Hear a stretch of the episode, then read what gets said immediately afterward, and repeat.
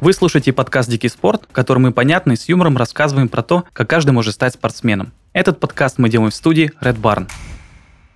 Ultimate Frisbee – загадочный спорт. Кто-то говорит, что в нем содержатся лучшие элементы американского футбола, европейского футбола, баскетбола и обычной игры бросания диска фрисби. Попытаемся разобраться в этом виде спорта вместе с нашими гостями, действующими чемпионами России в Ultimate фрисби на песке, Федотовских Валерием и Рудометкиным Александром.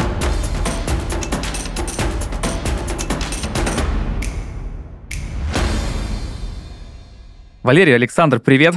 Привет. Приветствую. Э, сегодня мы говорим про спорт, про который я вообще, честно говоря, ничего не знаю, и в этом вижу особый кайф. Ультимат фрисби. Что это вообще такое? Э, можете кратко расписать, в чем вообще смысл и суть этого спорта? Если это возможно, конечно, кратко расписать. Я думаю, да, это несложно. Это игра, очень похожая по ну, как бы цели игры на регби или американский футбол. Э, цель, то, как у нас происходит гол, это ловля диска в голевой зоне. То есть нам нужно доставить диск э, из своей зоны в зону соперника. Мы им перепасовываемся, при этом не бегая с диском. И в момент, когда диск пойман в зоне соперника, происходит гол. Так, а, Валерий, мы... что добавить? Ну да, если вы, в принципе, понимаете принцип э, регби или принцип американского футбола, понимаете, что такое зачетная зона, да, то вам достаточно просто будет представить э, то, как происходит перемещение диска и забитие гола у нас в спорте в Ultimate. Угу. А, я правильно понимаю, что этот вид спорта, раз он похож на регби или э, американский футбол, то он контактный или он вообще бесконтактный? Нет, это ключевая особенность, я думаю, нашего вида спорта, то, что он не контактный, ну, как бы глобально не контактный, то есть э, контакт там не предусмотрен, но, конечно же, как и во многих других неконтактных, в кавычках, видах спорта, э, контакт происходит. Вот. Так, ну то есть, э, если это какие-то толчки, то это, в принципе, окей, в рамках каких-то правил. Просто интересно, что это вообще за правила, как они вот эту границу проводят, потому что в разных спортах действительно это все очень сильно размазано. Ну, граница, как и во многих других видах спорта, тонкая, то есть Здесь основное, насколько ты сыграл в человека, а не попытался поймать диск. Но глобально есть правило, что э, игроки должны избегать любых контактов. То есть, если какая-то игра предполагает э, контакт, э, то это, ну, это нарушение правил. То есть, э, игра в диск, не в диск, контакты происходят, это нормально, они могут быть, ну, как бы, они могут не приводить к каким-то фолам или еще чему-то, то есть, ну, бывает, э, объявлять фол из-за контакта просто бесполезно, то есть, ну, незначительный контакт. Угу. Ну, э, по ощущениям, это напоминает какой-то э, европейский футбол или, да простят меня все европейцы, сокер, э, потому что на здесь стране еще с американским футболом будет, что если ты сыграл в мяч, а в данном случае в диск, э, то, наверное, и нет никакого фола. Ну, я думаю, это наиболее точно, как, можно, как мы можем сейчас это описать, то есть это лучше один раз увидеть, ну, то есть контакты происходят, их довольно много, вот даже любой отдельно взятый розыгрыш взять, там будет довольно ну, много контактов, каких-то значительных или не очень, но глобально их быть не должно.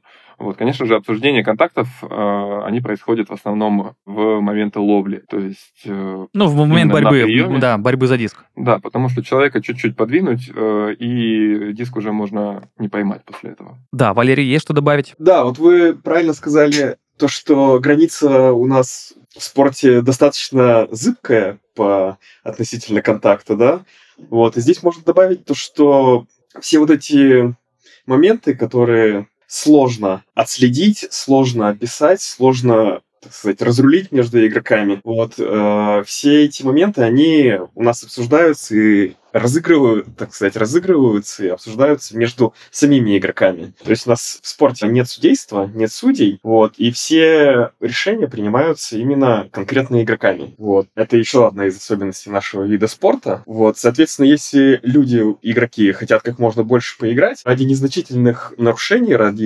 незначительных контактов останавливать игру обычно, ну, никто так не делает. Вот, поэтому если у тебя действительно что-то помешало тебе двигаться к нужной цели или действительно помешало поймать диск, да, в этих ситуациях, да, там люди начинают останавливать игру, начинают обсуждать.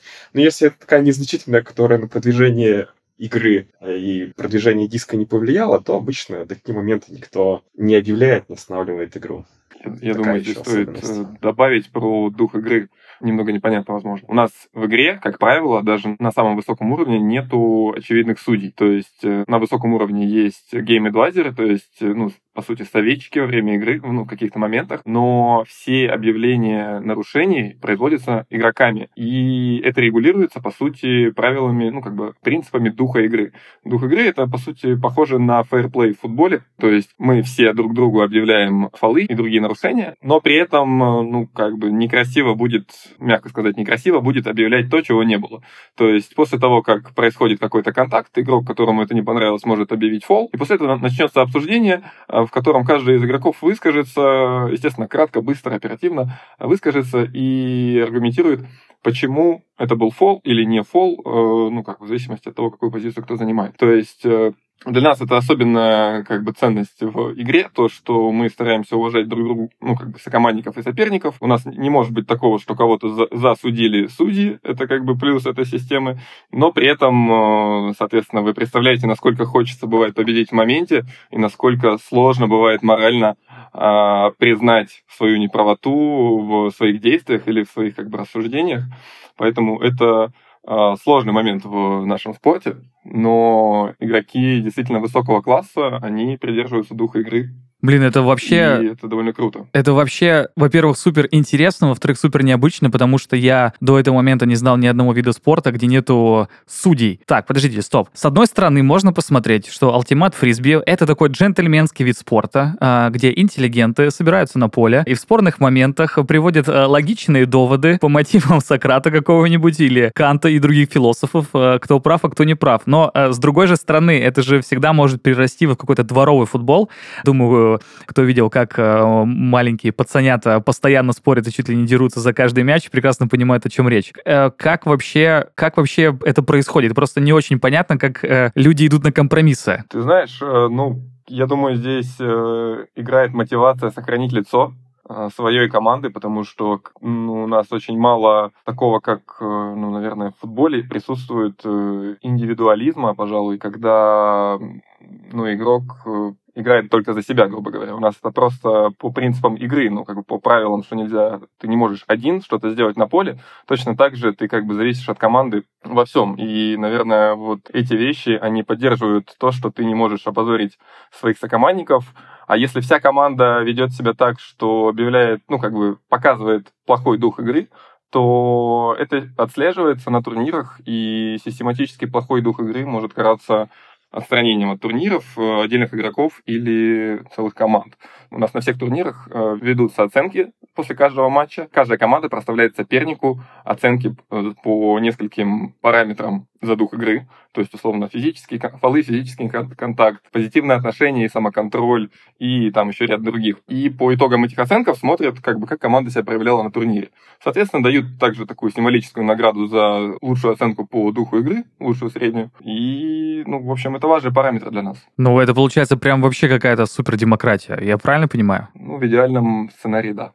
Мы стремимся к этому. Еще могу добавить здесь, то, что последнее время на турнирах, на некоторых лигах, чтобы людей мотивировать соблюдать правила и повышать уровни духа игры, во-первых, у нас есть э, комитеты по духу игры, у нас есть капитаны в по духу игры в каждой команде. Вот, и отличительная особенность последних турниров, э, последних лиг, то что командам, которые показывают самую высокую оценку за дух игры, то есть э, джентльменские качества свои проявляют в наивысшей степени, им предоставляется скидка, например, на участие в следующих турнирах лиги, например. То есть для них участие в соревнованиях становится дешевле последующих. А, так, я тут, э, получается, мой вопрос будет логичным, я правильно понимаю, что чтобы участвовать в каких-то соревнованиях, все равно команды должны платить какой-то какой взнос. Ну, да, это мягко сказано, то есть... Э, мягко. Интересно, что... интересно. Так, мы сейчас приближаемся к какому-то э, уже не джентльменскому, а уже, знаете, дворянскому виду спорта, получается.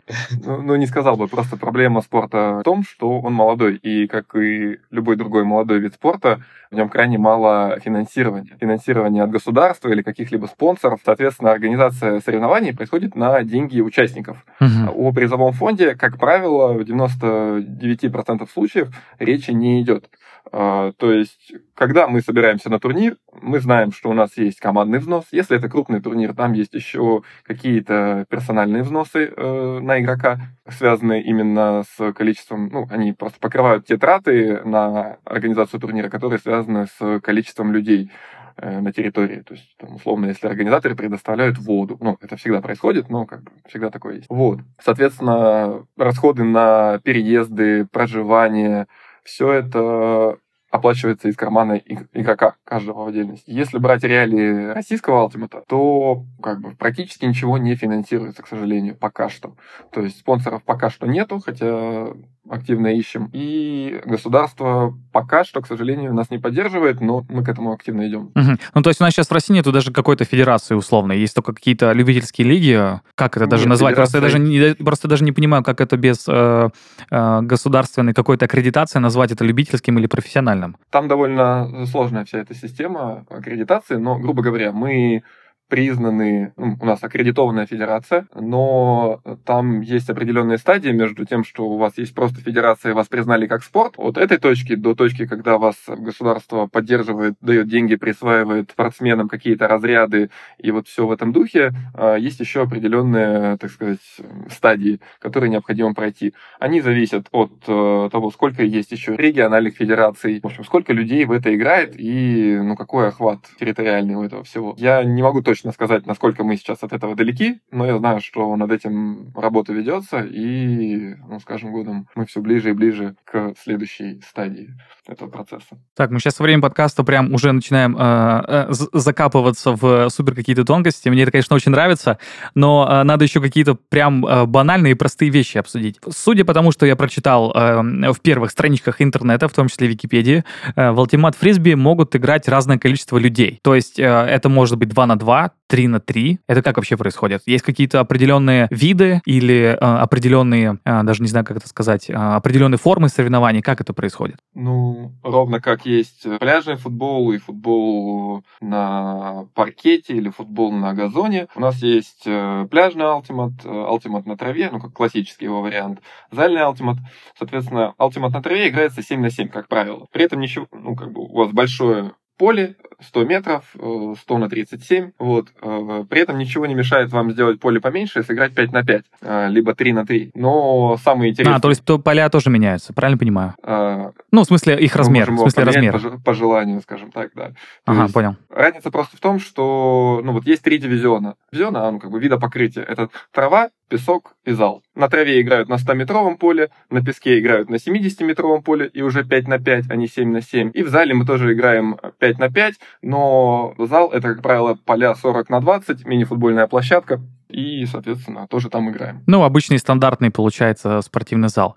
Да. А, Валерий, тогда, наверное, вопрос к вам. Э, чем, собственно, отличается трава, песок и паркет? Есть ли вообще какие-то различия? Ну, понятно, что кроме обувки везде она будет разная. Ну да, как Саша сказал, то что, во-первых, разные размеры поля, да, э, соответственно, разное количество людей, которые участвуют в розыгрыше, разное количество лавки, которые, ну, э, команды привозят на турнир. Есть ты, например, на, на зале турнир приезжаешь, ты привозишь с собой 8 человек в команде, 8-10, то если ты на улицу выезжаешь, там игра 7 на 7 огромное поле, тебе нужна лавка там 20-21 человек, на чемпионат мира мы вывозим по 25 человек. Вот, поэтому бегать надо больше, бегать надо вещи, на самом деле, это не сказать, что это прямо разные виды спорта, но динамика скорость, э, техника, они отличаются прям разительно. Потому что на улице есть ветер, на улице есть солнце, на улице льет дождь. И у нас есть даже снежный, ну, не дивизион, но есть любители снежного. Кайф, кайф. Вот, э, ребята играют круглый год. Соответственно, если ты играешь в зале, там ничего этого нет, там нет ветра, там нет солнца, там все идеально летит, ничего не сдувает, площадка меньше. Ну, динамика быстрее. Mm-hmm. Вот, поэтому и если смотреть, даже визуально, как, как будто бы три разных вида спорта. Особенно если начинаешь погружаться в это сильнее и сильнее. Вот, но на самом деле нет. Все считается Ultimate Фрисби, в принципе, и правила везде примерно одинаковые. Угу. Но если мы уж э, начинаем сравнивать алтимат э, со всеми другими видами спорта, которыми только можно нельзя, когда заговорили про покрытие, я продумал про э, большой теннис, э, потому что грунт и трава — это вообще абсолютно два разных подкрытия в теннисе, абсолютно разные динамики, и, не знаю, там э, есть люди, которые абсолютно невероятно играют на грунте, но, например, э, так себе играют на траве. И, соответственно, вопрос такой, э, ребята, а вам что вообще по кайфу? Что вы больше любите и почему? Какое покрытие? Саш, ты что больше любишь? Мне сложно сказать. Я, когда наступает зальный сезон, то есть зима, я начинаю скучать по улице. особенно к концу этого сезона. А, когда мы долго играем на улице, я уже думаю, неплохо было бы выйти и в зал. Но а когда пригревает солнышко, то мечтаю о пляже, песочном турнире и возможности окунуться в океан. Ну, то есть все, все... Как сказать, я люблю все покрытия, но есть игроки, которые предпочитают больше зал или больше улицу. На самом деле это обуславливает э, то, что они, как правило, лучше умеют. Угу. Ну, я думаю, что сейчас все вообще в России мечтают о солнце, пляже и океане теплом. Тут, конечно, вопросов в этом плане нету. Алтимат фрисби а, это не футбол, это не баскетбол, это не хоккей. Это очень молодой вид спорта. И логично спросить, как вы вообще о нем узнали и как в него попали. Вы перешли с другого вида спорта. Я не знаю, может быть, вы увидели что-то в интернете. Мне просто интересно услышать ваши истории, как вы вообще узнали об этом виде спорта и как вообще в него вошли. И вот э, нашли, я не знаю, как правильно назвать, коллег по спорту, назовем это так. Как нашли комьюнити. Можете об этом подробнее рассказать? Найду. Я думаю, у меня будет вообще абсолютно типичная история. вот. Э, как обычно, мы купили с друзьями тарелочку шли по улице, видим ребята, кидают в парке точно такую же тарелочку, как у нас. Вот, мы подходим, ребята говорят, что можно кидать вот так, а можно еще кидать с другой стороны, а можно еще верхом кидать, а можно еще 25 разными способами кидать. Ну, в общем, это как-то вот затянуло, привлекло. Они такие, а мы еще можем играть не только кидать друг другу тарелочку, а можем еще вот в такую игру, Ultimate называется. Пробовали? Такие, не, какая, какая игра? вот, ну и потом ребята вот рассказали правила в этом же парке. То есть это абсолютно такой дворовый вид э, Ultimate тогда еще был. Это было 12 лет назад. Вот. Ну, а потом оказалось, что здесь не только люди кидают тарелочку и бегают за ней, а оказывается, что еще и турниры есть, и не только э, у нас э, в городе, еще и выезжают в другие города, а еще не только в другие города, но уезжают в другие страны. вот, а еще у нас есть сборные, на которые тоже э, серьезно занимаются и по пять тренировок в неделю проводят. Вот, в общем, когда ты начинаешь в этот целый мир погружаться, все сильнее, сильнее, сильнее тебя затягивает, вот, и сильнее, и сильнее этот спорт привлекает. Так, ну, ну, ну конечно, начало, начало звучало как секта прям. А, идешь по улице, встречаешь других людей, они говорят, блин, есть такая классная штука, а, пойдем играть. Александр, а у тебя как история вообще сложилась? Я когда услышал Валерина начало, что ну как у всех, я сначала улыбнулся, потому что знаю, что у всех по-разному, но когда услышал саму историю, понял, что у меня примерно так же. Я, мне было, мне, мне кажется, даже 14 лет не было, я гулял с братом по парку, и, с младшим причем, и увидел вдалеке, как бросают тарелку. Вот, я, у меня была просто какая-то навязчивая идея в тот период побросать летающую тарелку или приобрести ее себе, как-то добыть. А я взял брата за руку и сказал, мы пойдем с ними побросаем. Вот, мы пошли, побросали, и дальше ну, в общем, все как у Валеры. Ребята сказали, а еще мы играем в игру. Звучит заманчиво, можете, конечно. Можете остаться и поиграть. Ну, в общем, да, пара детей, э, студенты зовут поиграть в игру. Ну, в общем, мы остались и поиграли. Я так и остался в этом спорте на уже какой 12 год. И очень доволен, потому что у меня завертелось все то же самое, что и у Валеры. Это турниры, поездки, международные поездки, сборные, даже чемпионство. В общем, довольно большой багаж событий. А это вообще ваш первый вид спорта? Или вы, э, не знаю, может быть, занимались чем-то другим и перешли в него? Спорта, ну, прям такой, чтобы я серьезно увлекся. Причем я, по сути, начал им заниматься еще в подростковом возрасте, а, и, ну, этот спорт меня сильно развил физически, то есть для него я там и ходил в тренажерный зал, и занимался легкой атлетикой, и, в общем, сейчас можно назвать, я думаю, меня и Валера очень увлеченными спортом людьми. Угу. Валерия, а у тебя это был первый спорт? Ну, на самом деле, да, можно сказать, то, что вот такой вот серьезный, да, то есть, как все, наверное, там, знаешь, иногда вот поездить на велосипеде, да, почему бы нет, поплавать бы, да, в волейбольчик поиграть на улице, да, ну, то есть, всегда спорт привлекал, но ничего не так вот не затягивало, как а, именно тарелка что так серьезно. Хорошо, а если я, например, э, человек, который ничего не слышал, и вот вы мне сейчас э, погрузили в свою секту, назовем это так, э, просто ли мне вообще найти, я не знаю, может быть, какую-то команду? Я просто не очень понимаю, как происходит этот переход, когда ты просто увидел, что кто-то играет, вы начинаете играть, и начинается вот этот момент, что нужна команда, нужно кого-то искать, нужно выдвигаться на какие-то соревнования. Это просто вообще как у вас происходило? И, может быть, вы можете дать совет, людям, которые э, слышат нас и влюбились в этот вид спорта и такие, блин, все, надо искать, короче, людей? А, вся наша соревновательная часть в стране происходит а, между клубами, то есть между командами. А, в каких-то городах их несколько, в каких-то городах клуб один. Допустим, в Москве есть с полдюжины клубов, мужских и женских, еще несколько микстовых. Я сейчас просто точную цифру не назову.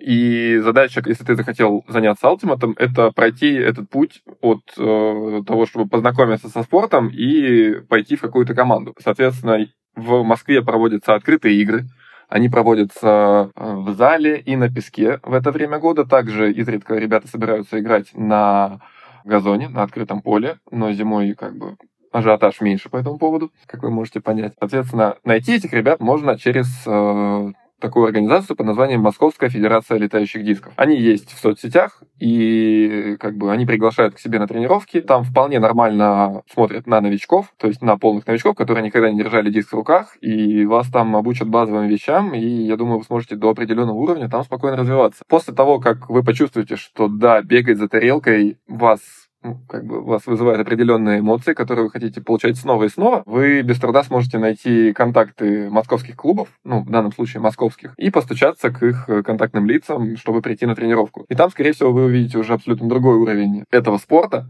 вот, потому что ребята в клубах — это ну, довольно увлеченные делом люди. Вот, то есть э, мы, большая часть людей очень активно отдается этому спорту, и довольно много дополнительных тренировок для создания атлетизма определенного у себя, и развитие техники игры проводят для себя. А возраст вообще имеет значение? То есть я правильно понимаю, что ну, абсолютно любой человек, которому понравился, может идти на такую открытую игру, э, назовем ее каким-то прослушиванием, ну, просто по типу. А, и, в принципе, неважно, человеку там 18 лет, 25, 30, или все-таки есть какой-то предел возраста, когда вот уже, а, ну, скажем так, перейти в полупрофессиональную сферу или профессиональную сферу Ultimate уже как-то поздновато. Ну, я бы сказал так, что ограничений точно никаких нету, 50 вам или 15, вам будут рады на открытых играх, э, именно по факту того, что это открытые игры. Но если говорить про спорт высоких достижений даже в контексте этого спорта, то, конечно же, хорошо, если вы пришли в 15 лет, до 20 лет, пока у вас много свободного от школы времени или там университета, вы научились бросать тарелку и познакомились там с первыми тренировками по физподготовке. Вот. И тогда дальше, когда вы уже более занятые люди, тратите много времени на университет или уже работу, вы уже более-менее а, сформировавшийся игрок. Это как бы, если говорить о реалиях этого спорта у нас. То есть довольно сложно а, представить, что игрок приходит в 25, и у него есть достаточно времени, чтобы научиться хорошо бросать и научиться бегать, если до этого он ну, никогда не бегал.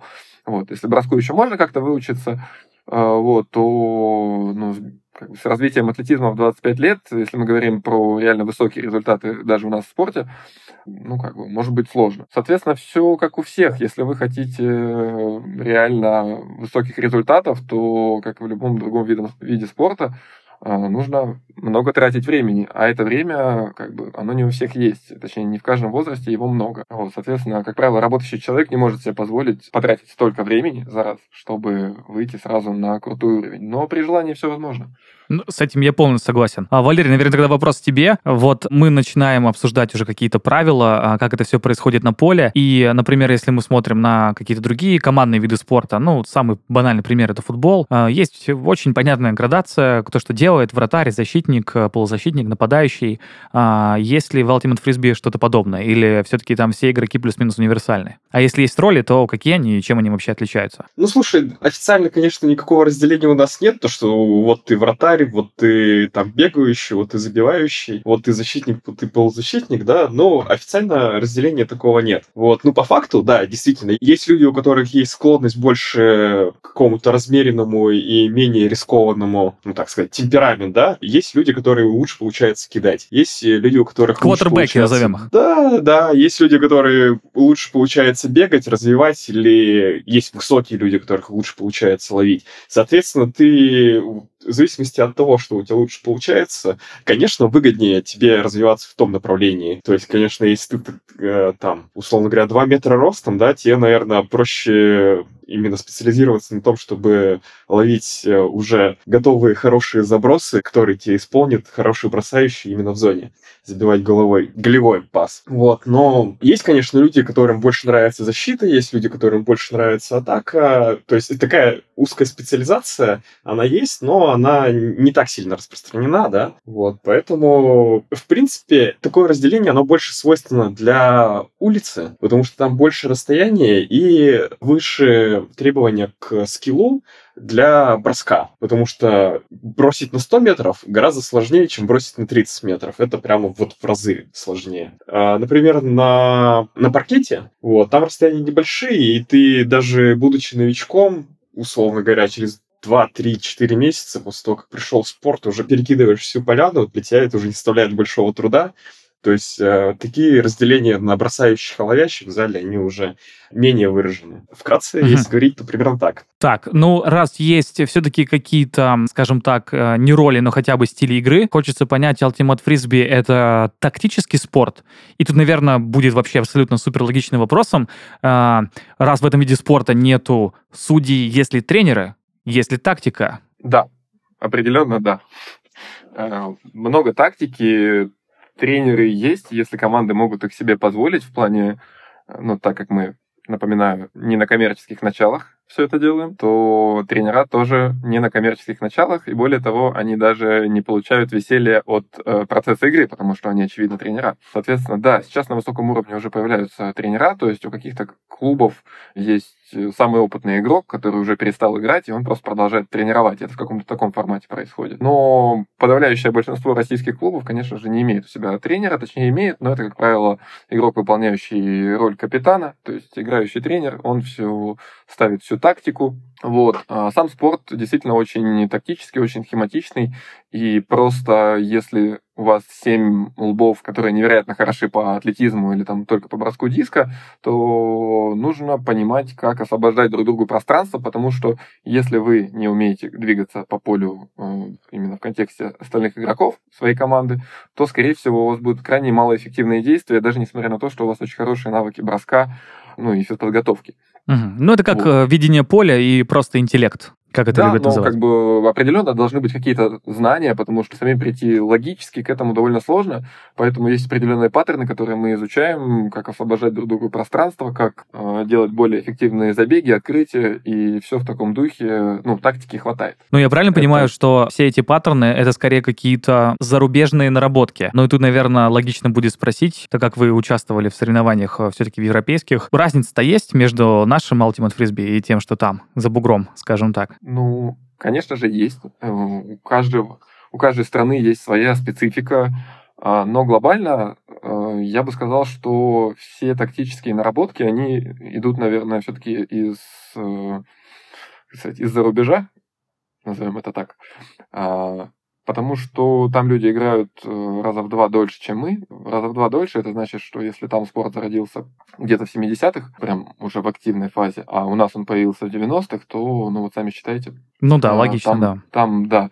И, соответственно, сейчас уже общий рисунок игры очень схожий по всему миру. То есть э, недавно мне рассказывали друзья, которые оказались на тренировке в Амстердаме, что они приходят на тренировку и там отрабатывают то же самое, бегают то же самое. Ну, базовые вещи. Но определенно у каждого даже клуба или у каждой страны есть какие-то свои ноу-хау, своя специфика, австралийцы играют одним образом, американцы чуть другим. Так, так, а так. А вот, а вот мне вот это, про это было мой следующий вопрос.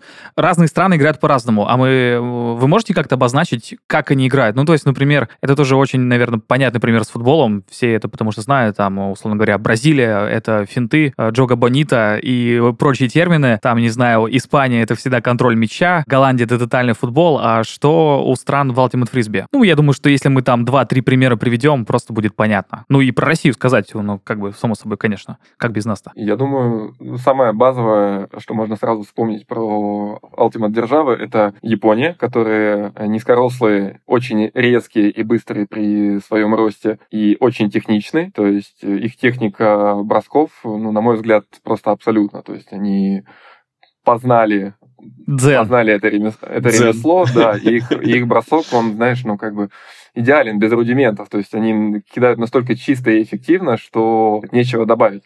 Вот, то есть при том, что чемпионы мира, как правило, американцы, они кидают по-другому. То есть американцы, они вот каждый со своей техникой, каждый там по-своему э, крут. Американцы в данном случае, чем они уникальны, у них э, идеальный персонаж под каждую роль на поле. То есть у них есть невероятно высокий человек, чтобы ловить в зоне, у них есть невероятно рукастый бросающий человек, чтобы кидать тарелку. В общем, у них настолько большой отбор, ну, настолько большая конкуренция в стране, что ну, очень, очень круто подобраны люди. Да, ну как Dream, а, австралийцы... Dream Team в баскетболе. Ну да, да, да, да. Это именно вот такая аналогия по американцам. Австралийцы отличны тем, что они все в среднем очень высокие и кидают верхние броски, позволяют себе это делать удивительным образом. Ну, а русские, ну, наверное, стоит сказать, что медленно запрягаются, но быстро едут. А, Валерий, может быть, у тебя есть какая-то страна, которую ты, от которой ты кайфуешь, которую еще не назвали? Да, знаешь, э, я сейчас вспомнил то, что на последнем пляжном чемпионате мира мне запомнилась, э, и как ни странно, индийская сборная. и Индии у нас никогда не было в доминантных э, позициях, да, на чемпионатах мира. Вот, но тут они заняли, если я не ошибаюсь, там какое-то шестое, что ли, место. Пятое, пятое. Вот. А, пятое, да, Они место. обыграли вот. там и... одну сборную.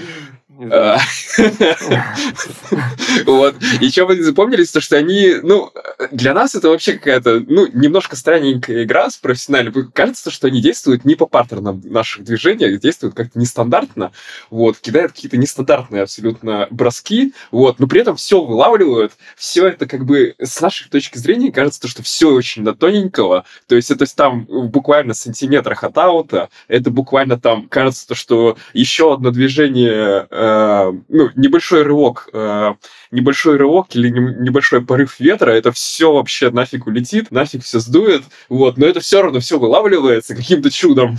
вот, кажется, что такая сборная, которая снаружи кажется, что это все вот наугад происходит, но на самом деле с таким же результатом они дошли до пятого места чемпионата мира. Это очень хорошо для этой сборной, наверное, лучший результат. Если вот так, так вот еще посмотреть, да, если, чтобы увидеть разницу в, мен, в менталитетах, стилях игры, э, хорошо посмотреть на какие-нибудь э, матчи, например, Канада-Япония, вот как раз э, Саша говорил, да, то, что очень... Если прям посмотреть, как эти две команды играют, Канада и Япония, то есть вот эти семь двухметровых лбов против семи 150-сантиметровых маленьких японцев, вот. И вот эта скорость движения, скорость... Одни рассчитывают на заброс, вторые рассчитывают на быстрое продвижение диска. Кажется, что две, два абсолютно разных подхода к игре. Вот, но при этом смотреть интересно. Ultimate Frisbee – активный вид спорта, требующий постоянного движения и концентрации. Для того, чтобы побеждать и поддерживать свой организм, следует добавить в свой рацион комплекс витаминов и аминокислот. Например, глюкозамин хондроитин, элеутерокок и магний цитрат от GLS. Глюкозамин хондроитин способствует синтезу коллагена, нормализует отложение кальция в суставах и стимулирует выработку гиалуроновой кислоты. Это поможет снизить механическую нагрузку на суставы и улучшить их подвижность. Элеутерокок стимулирует нервную систему, устраняет переутомление и раздражительность, а также восстанавливает усиливает выносливость. Кроме того, он оказывает иммуностимулирующее действие и улучшает устойчивость организма к неблагоприятным воздействиям внешних факторов. А магний цитрат – это легко усвояемый источник магния, который, к слову, является важнейшим антистрессовым элементом организма. Он положительно влияет на эмоциональное состояние, нормализует сон и предотвращает развитие спазмов, мышечных и суставных болей. А еще магний цитрат снижает артериальное давление, риск развития сердечно-сосудистых заболеваний и остеопороза. Все эти добавки можно найти в gls.store в разделе «Спорт». GLS Pharmaceuticals – это российская фармацевтическая компания, которая создает уникальные продукты с помощью современных технологий. Ребята ответственно подходят к производству своей продукции и контролируют ее качество на всех этапах, от разработки рецептуры до готового продукта. Для улучшения качества жизни GLS использует инновационные решения и производит безопасные для здоровья добавки. В их каталоге можно найти товары не только для спортсменов, но также для детей, сезонные добавки и БАДы, которые точечно влияют на организм. Например, для желудка и кишечника, для печени, здоровья сердечно-сосудистой системы, программы для похудения красоты. А для слушателей нашего подкаста GLS дарит промокод SPORT10 на скидку 10% на сайте. Ссылка и промокод в описании не является лекарственным средством. А, раз уж мы начали говорить про сборные, мне интересно, есть ли вообще в мире Ultimate Фрисби свои а, Диего Марадонны, а, свои Майклы Джорданы, я не знаю, свои Рафаэли Надали. Можете ли вы назвать каких-то людей, неважно, когда это было, может быть, 10 лет назад, а может быть, каких-то игроков, которые играют сейчас, чтобы люди могли просто открыть ютубчик, ввести его имя и посмотреть, как этот человек играет, чтобы просто офигеть. А может быть, просто любимого игрока, как вообще угодно.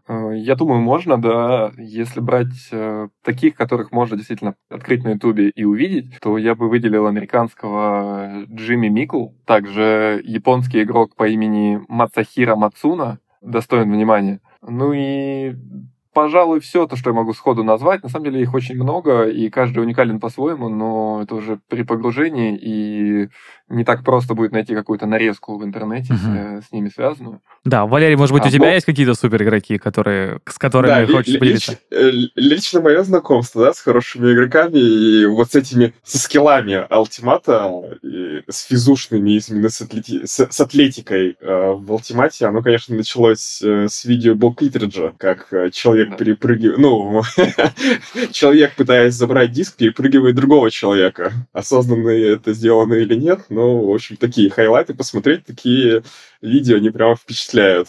вот, так что советую посмотреть Блокириджа. Да, у меня тут еще возник вопрос. А, а есть в в Ultimate Frisbee в мировом комьюнити какая-то награда, что-то типа золотого мяча или MVP сезона, или вот что-то в этом духе? В мировом комьюнити нету.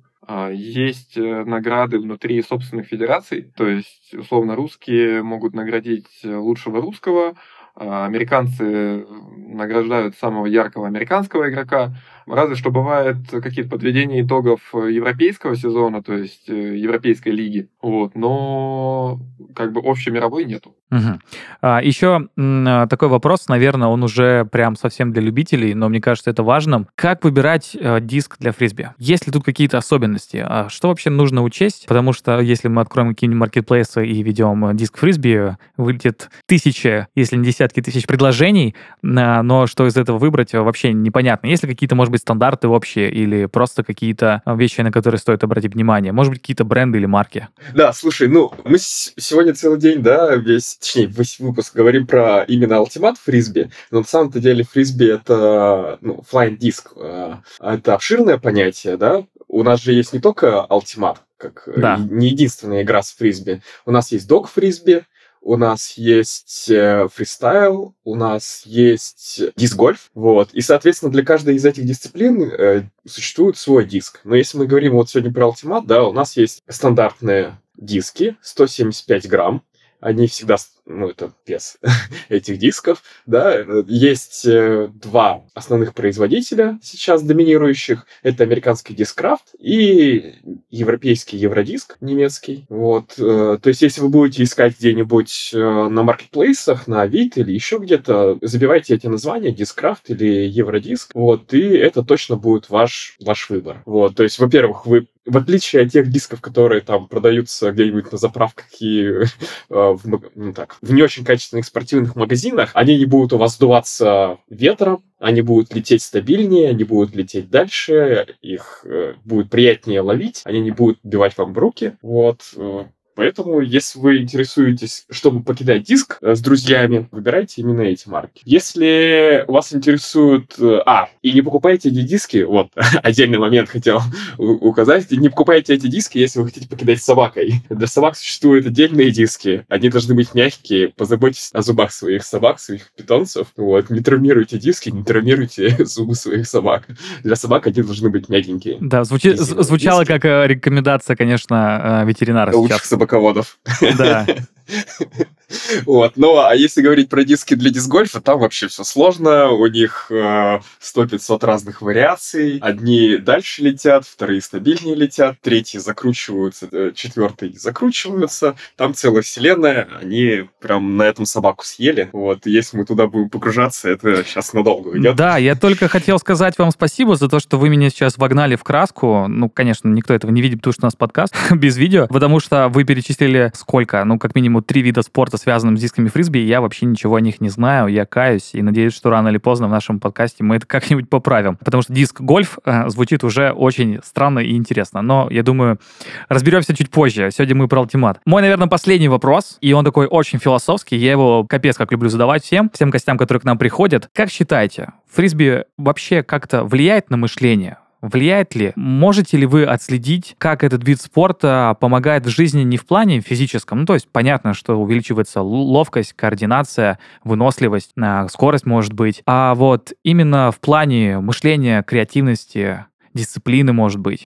Ну, у меня всегда были мысли, что Ultimate — это то, что заставляет э, людей искать э, жизненный баланс в том хобби, которое тебя может захлестывать с головой, и, собственно, ресурсах, которые оно может требовать. То есть, ввиду того, что спорт требует больших денежных и временных затрат, тебе нужно чтобы все это реализовывать, успевать еще и зарабатывать на это деньги, учиться, если, если ты еще не работаешь, чтобы впоследствии зарабатывать на это деньги.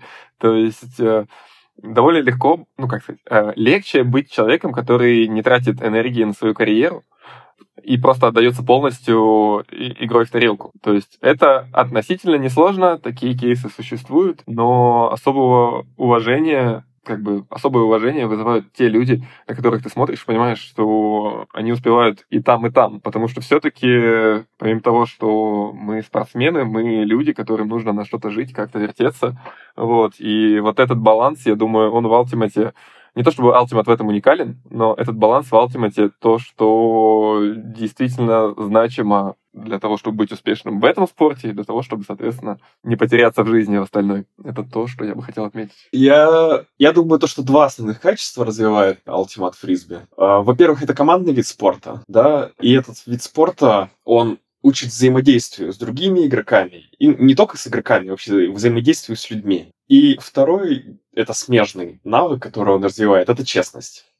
Как мы говорили, то, что у нас нет э, судей, и все приходится обсуждать лично со своим соперником. Важно сделать это, во-первых, не на эмоциях. Важно правильно, коротко выражать свои мысли, вот, и при этом не ронять свое достоинство, да, и не принижать э, достоинство соперника, вот. Это в моментах обсуждения, да, и проявлять себя как э, зрелую и честную личность в процессе игры, то есть сознаваться там, где ты нарушил правила, вот, иметь смелость и честность признавать свои ошибки. Вот это то, что, мне кажется, ни один спорт не учит, потому что судьи везде есть. А у нас судей нету, и нам приходится обучать этому навыку новичков прямо с первых тренировок. Вот я думаю, вот эти два основных компонента, которые развивают наш спорт. Это очень круто. Мы, да, мы в течение всего подкаста говорили, что Ultimate отличается очень много от других видов спорта, и мне кажется, что это супер классная подводка прямо к концу нашего подкаста. Ребята, я хочу вам сказать спасибо, во-первых, за то, что пришли уделить время время. Во-вторых, за то, что это было так кайфово. И я еще раз повторюсь, что я ничего об этом спорте э, не знал, только немножко подготовился э, к нашему интервью, чтобы не быть совсем затупком. Но вы все разложили по пальцам, и самое главное, просто вот зажгли искру. Блин, это очень круто. Спасибо большое, что пришли к нам. Спасибо, Спасибо. тебе большое. Играйте в тарелку, приходите на тренировки. Очень много видов спорта в нашей стране кажутся непопулярными. А, возможно, так оно и есть. Тот же Ultimate Frisbee точно уступает по популярности хоккею, фигурному катанию и другим видам спорта. Но у этого есть и другой плюс. Заряженная комьюнити и возможность стать частью только развивающего спорта. Чем невозможность? На этом наш эпизод подходит к концу. Ставьте лайки на всех платформах, комментируйте и делитесь с друзьями. Скоро вновь увидимся и поговорим уже о совсем другом спорте.